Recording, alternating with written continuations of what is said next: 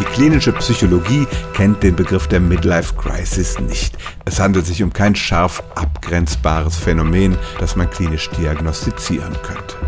Haben viele Menschen eine Krise in der Lebensmitte? Dazu ist erstmal die Frage, wo ist diese Mitte? Normalerweise wird die Midlife Crisis irgendwo zwischen 40 und 50 Jahren angesiedelt. Es stimmt tatsächlich, dass diese Lebensphase oft eine Zeit des Wandels ist. Vielleicht verlassen die Kinder schon das Haus. Gleichzeitig muss man sich um die Eltern kümmern. Menschen, mit denen man sich verbunden fühlt, sterben. Und am Arbeitsplatz wird viel von einem verlangt. Gleichzeitig merkt man, dass die Karriere nicht mehr endlos weiter nach oben geht. Und viele Menschen werden sich erstmals bewusst, dass das Leben endlich ist und sie schon die Hälfte hinter sich haben.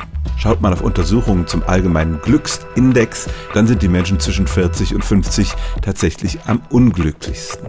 Die positive Nachricht aber ist, dass es danach wieder bergauf geht. Menschen über 50 sind glücklicher, als sie je zuvor waren. Sie haben sich offenbar auf die neuen Realitäten eingestellt und zu sich selbst gefunden. Wenn man all diese Sachen zusammennimmt und diesen Wandel in der Mitte des Lebens als Midlife Crisis bezeichnet, dann handelt es sich tatsächlich um ein reales Phänomen. Ein scharf abgrenzbares Krisenereignis aber, das man auch psychologisch diagnostizieren könnte, das ist die Midlife Crisis nicht. Stellen auch Sie Ihre alltäglichste Frage unter stimmtz.radio1.de.